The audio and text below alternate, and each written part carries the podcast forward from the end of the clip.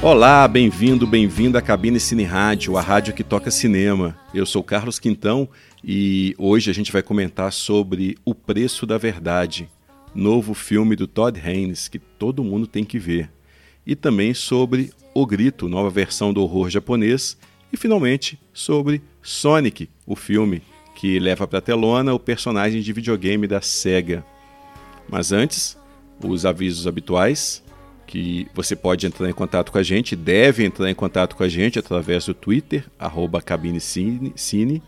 É, siga a gente lá no Twitter, que a gente sempre vai estar colocando novidades, né? E também através do e-mail cabinecineradio@gmail.com. É, nos nossos agregadores também, sempre que puder, faça seu comentário, dê nota. Se gostar do, do programa, divulgue, né? faça com que mais gente participe dessa discussão que a gente propõe aqui toda semana. Então aguardo o contato de vocês e vamos lá. Primeiro falando do Sonic.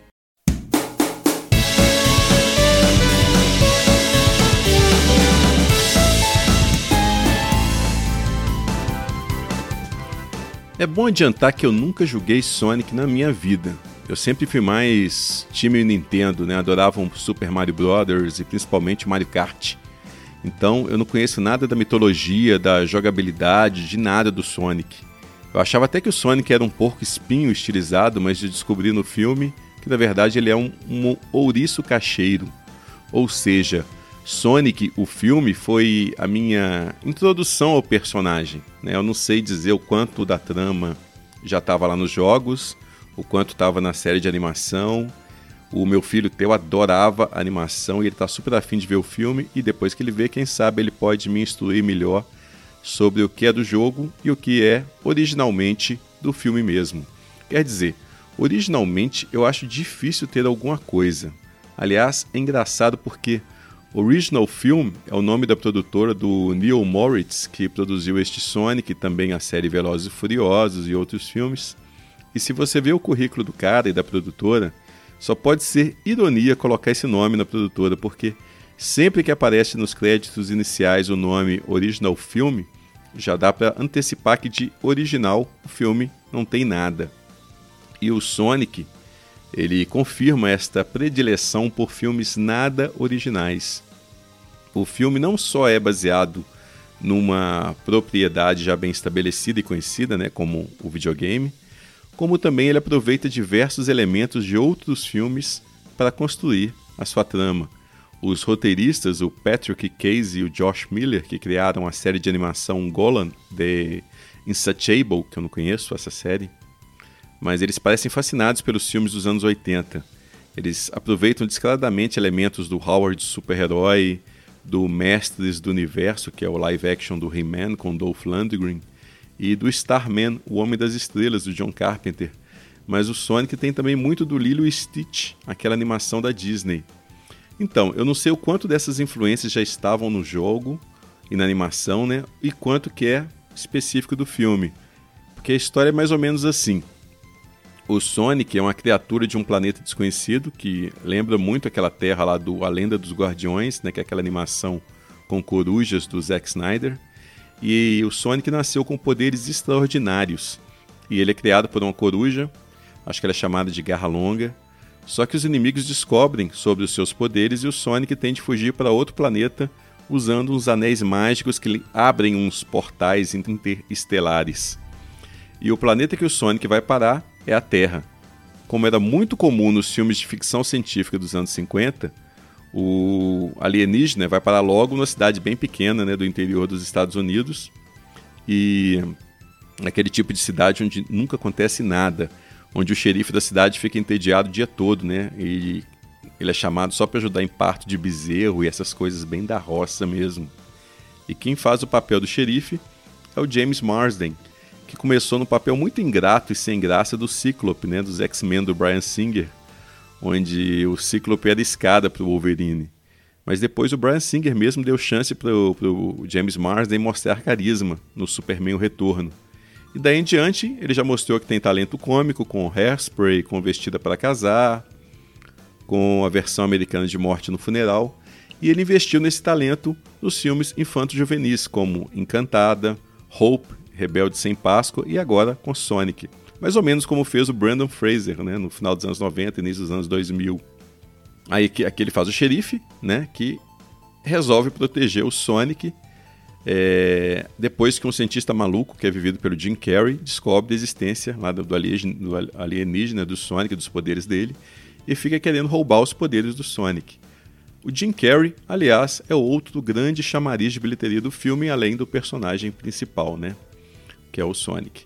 O Jim Carrey ele foi dos maiores ástios desta virada de século e depois deu uma sumida por conta de problemas pessoais e parece que agora ele quer reavivar sua carreira usando né, o Sonic e outras produções do tipo como é, trampolim. Eu tenho que confessar também que eu nunca, é, nunca fui fã do tipo de humor do Jim Carrey, daquele excesso de careta que o, que o povo inventou de chamar de humor físico. Nem nos filmes ditos sérios dele, tipo Show de Truman e Cine Majestic, eu acho que o Jim Carrey consegue fugir da mesma nota que ele aplica no Ace Ventura e nos Debiloid da vida. Quando ele tenta não fazer careta, eu acho que ele só fica inexpressivo. Mas eu sei que eu sou minoria e que tem muita gente doida para ver o Jim Carrey de antigamente de novo.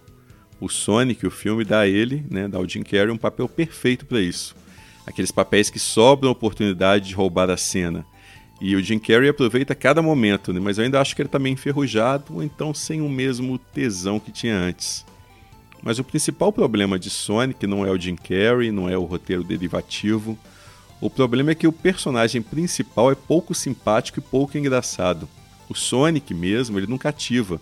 Ele não nos faz importar com, que, com o que vai acontecer com ele. Ele é até meio irritante às vezes. E é até engraçado os humanos serem mais interessantes que ele, né? Pode ser algo da animação do personagem, que é bem mediana, ou do visual, que foi refeito depois que os fãs chiaram quando saiu o primeiro trailer, mas eu acho que é algo que vem do texto em si, do papel. Claro que os fãs que já vão trazer toda uma bagagem para adicionar ao personagem do cinema, de repente eles podem não ter o mesmo problema que eu, que sou neófito, né? E melhor para os fãs que ainda tem um aperitivo no meio dos créditos finais, então não saiam antes de terminar o filme mesmo. Enfim, a influência oitentista do Sonic o filme pode ser sentida até na trilha sonora, que conta com Queen e seu hit Don't Stop Me Now, que a gente ouve agora. Tonight,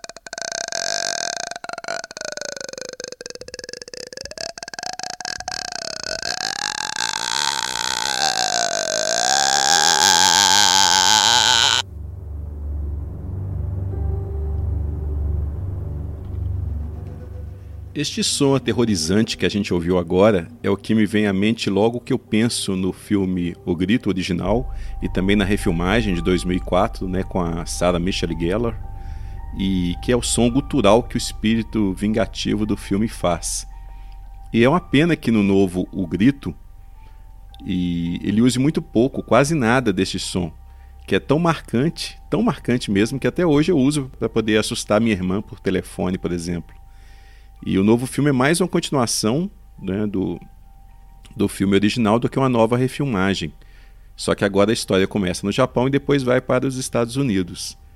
E a produção continua sendo do Sam Raimi e do Robert Tappert, que é o parceiro do Sam Raimi lá da época do A Morte do Demônio e também A Noite Alucinante, Darkman, nas séries do Hércules e da Xena. E os dois também tinham produzido a refilmagem de 2004 que foi realizada pelo mesmo criador do filme original, né, o japonês Takashi Shimizu. Já o diretor e roteirista dessa nova versão é o Nicholas Pett, que é o terceiro longa dele, depois de Os Olhos de Minha Mãe, que chamou a atenção em Sundance uns anos atrás, e o Piercing, que é com a Mia Wasikowska. Eu acho que este novo O Grito tem muito a ver com a refilmagem de Brinquedo Assassino que foi lançada no ano passado. Tem a ver no sentido de privilegiar os personagens e o drama em detrimento do horror mesmo. O sobrenatural nos dois filmes fica em segundo plano, né? assim como o terror, também o susto. Este O Grito ele não tem um único protagonista. O roteiro segue vários personagens que de alguma forma eles entram em contato com a maldição e eles têm suas vidas destroçadas por ela. É mais um filme sobre o aspecto devastador da depressão do que de uma ameaça sobrenatural. Né? A tal maldição sobrenatural aqui é mais um substituto para a depressão, para a melancolia. E neste aspecto o filme aproveita bem o elenco. O elenco é muito bom. É uma pena que o lado sobrenatural ele tenha ficado comprometido, porque o filme tem lá seus sustos, mas as aparições elas são palpáveis demais, físicas demais, para poder convencer o espírito vingativo dos filmes anteriores, eles tinham uma imaterialidade, um aspecto abstrato, quase simbólico, que funcionava melhor. E da trilha da nova versão de O Grito, uma canção original, parceria entre os The Newton Brothers, que fizeram a trilha sonora, com a banda Dead Sarah. Esta é We Get What We Deserve.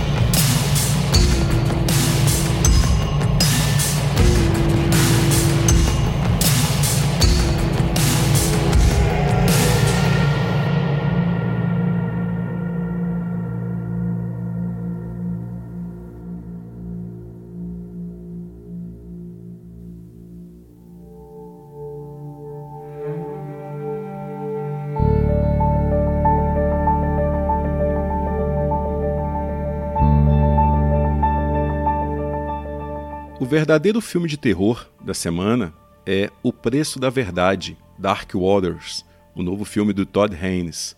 Este sim dá medo, dá pânico, porque o terror aqui é real, está no nosso dia a dia. O Todd Haynes é chegado no horror real. Né? O Mal do Século, que é dos primeiros filmes dele, tinha a Julianne Moore como a dona de casa que desenvolve alergias a diversos elementos a ponto do mundo ao redor ser uma ameaça constante. Depois o Todd Haynes enveredou para outro horror, como o do preconceito, em Longe do Paraíso e Carol, que são dois dos seus melhores filmes, aliás. Eu, eu prefiro o Todd Haynes destes melodramas do que o Todd Haynes mais experimental de Velvet Goldmine e Não Estou Lá, que é a cinebiografia impressionista do Bob Dylan.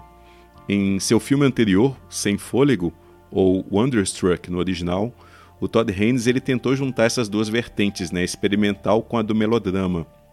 Eu acho que ele foi feliz em parte. Eu acho interessante o jogo com o cinema mudo, tanto na narrativa visual quanto no projeto de som, mas o melodrama nem sempre me convence do filme.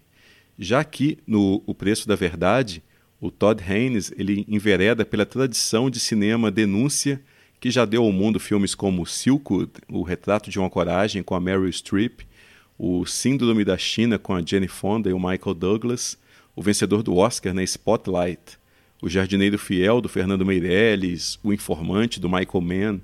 É um subgênero muitas vezes associado ao drama de tribunal, como em O Veredito, que é um filmaço do Sidney Lumet, O Homem que Fazia Chover, do Coppola, A Qualquer Preço, com John Travolta, Erin Brockovich, que deu o Oscar para Julia Roberts, e também aqui, neste O Preço da Verdade, a gente tem o filme Denúncia junto com o filme de Tribunal. O Preço da Verdade ele é baseado num artigo publicado na revista do New York Times chamado O Advogado que se tornou o pior pesadelo da Dupont, sobre a disputa entre o advogado Robert Billow e a gigante da indústria química. No filme, quem faz o tal advogado é o Mark Ruffalo, que também esteve em Spotlight e é dos atores mais engajados de Hollywood, principalmente com relação às políticas ambientais. A história começa em meados da década de 90, quando começam a surgir indícios de desova ilegal de material químico num aterro lá na Virgínia Ocidental. Um fazendeiro da região contrata o Robert Below para processar a DuPont, que pode ser a responsável pela poluição que começa a trazer danos irreversíveis para a população humana e também animal é, do local. Né? A partir daí, a partir do momento que o relutante Robert Below começa a perceber indícios inegáveis de que o problema é muito pior do que se imaginava e que a abrangência também do problema não é só local, é que o filme ganha uma dimensão de horror que até então era apenas insinuada, né? tanto na fotografia desaturada e no visual quase expressionista que o olhar do Todd Haynes detectava, mesmo na mais ordinária das locações. O diretor e o diretor de fotografia dele, né, que normalmente faz os filmes dele, que é o Edward Lachman, eles já dão pistas deste horror implícito nas escolhas visuais, mas mesmo assim o espectador é pego desprevenido, porque o que o filme denuncia não é um drama ou uma injustiça regional, que atinge apenas um determinado grupo de personagens. Não é algo que o público pode se compadecer e se indignar de uma distância segura. O que o preço da verdade denuncia é que a ameaça está presente em escala global está no nosso dia a dia, no nosso lar, no nosso corpo. E é desesperador saber disso, principalmente porque não há saída, não há solução aparente. Ou seja, não é uma simples ameaça sobrenatural que pode ser enfrentada com os instrumentos certos. Não é um demônio que pode ser exorcizado ou um serial killer que pode ser exterminado. O que o Robert Pilot descobriu é o maior argumento contra as políticas neoliberais que voltam a assolar vários países, entre eles o Brasil é o maior argumento contra a autorregulamentação do mercado. Todo mundo deveria ver esse filme, mas principalmente aqueles que acreditam nas grandes empresas, nos grandes empresários. Principalmente aqueles que optam pela ingenuidade, pela ignorância. Sim, optam mesmo, porque abrir os olhos e ver a verdade dá trabalho, é cansativo, obriga a gente a sair da inércia, obriga a gente a lutar. Por isso, muita, muita gente opta simplesmente por acreditar no governo, na multinacional, na igreja, na polícia, no telejornal, num formador de opinião e fechar os olhos para qualquer notícia que possa questionar essa crença, qualquer olhar diferente sobre a questão que possa questionar a, a crença da pessoa. porque a partir do momento que se deixa a dúvida instalar na sua mente, né, na mente da pessoa, essa pessoa está condenada a buscar a verdade. Não dá para voltar atrás, fechar os olhos de novo. Então, é mais fácil ignorar, tratar com mentira, eleger um bode expiatório para todos os problemas do país e do mundo e pronto, voltar para o pão e circo. Por isso, filmes como O Preço da Verdade eles incomodam, porque lembram a gente que o papel do governo é defender o interesse público, do povo, sim, mas é nosso papel fiscalizar o governo. É nosso papel questionar as instituições, cobrar o seu funcionamento, o que não é algo fácil, é algo que dá trabalho, que nos tira da zona de conforto. É mais fácil ficar vendo Netflix e deixar tudo para lá. E o filme esfrega na nossa cara que se o horror é global é por conta desta fé cega nas instituições, essa fé cega no governo e no capitalismo, na autorregulamentação, na autofiscalização, na fé cega de que a gente pode entregar a chave do galinheiro para a raposa e contar que ela vai se, se controlar, enquanto a gente vai ver a novela ou a gente vai ver o futebol. E na fé cega que a natureza do monstro pode ser domada pelo próprio monstro. O filme mostra que isso é ingenuidade e que o monstro é praticamente incontrolável. E os efeitos do descontrole próprio são sentidos por todos, começando pela população mais carente né, do auxílio governamental, mas o que o filme coloca é que chegou num ponto, é, numa escala tão absurda, que todos nós somos atingidos, não importa se é de direita, se é de esquerda, se é rico, se é pobre, se é humano, animal ou vegetal. Claro que, dito assim, ainda mais no mundo de hoje, a tendência é de que imediatamente este discurso seja rotulado a partir da polarização política, ou seja, parte considerável do público já vai colocar o filme do Todd Haynes numa determinada prateleira e vai optar por ignorar o que o filme diz, o que é uma pena, pois importa não só o discurso, como também como este discurso é colocado. E O Preço da Verdade é um filme seguro, um filme direto, seco, como os bons filmes de denúncia do passado, né? algo entre o Sidney Lumet e o Michael Mann. Tem alguns senões, como o papel limitado da esposa do Robert Pillow, vivida pela Anne Hathaway, mas o elenco em geral é formidável, inclui vários personagens reais fazendo seus próprios papéis ou apenas em pontas, como o próprio Robert Pillow e a esposa dele. Mas, assim como o filme, o elenco não procura chamar mais atenção do que o todo, do que o conteúdo, que é perturbador. Tá aí o primeiro grande filme de horror do ano. E a gente fica por aqui com a canção que encerra O Preço da Verdade e que retrata bem a jornada hercúlea do seu personagem principal.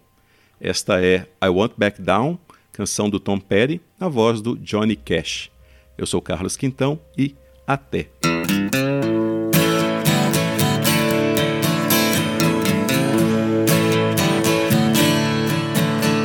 Well, I won't back down.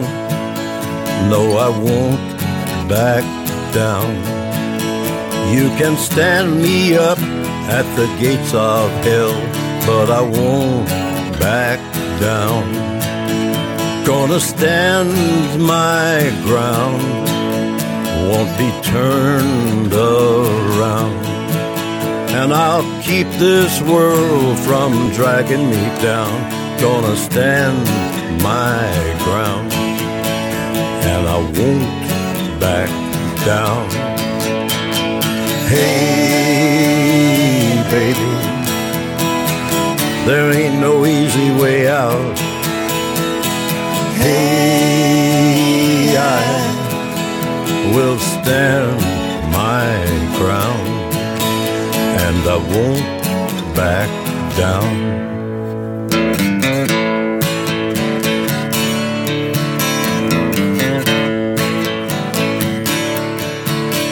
Well, I know what's right.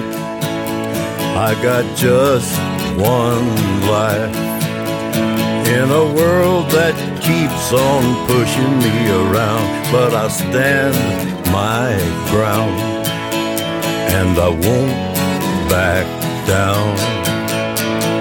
Hey, baby, there ain't no easy way out.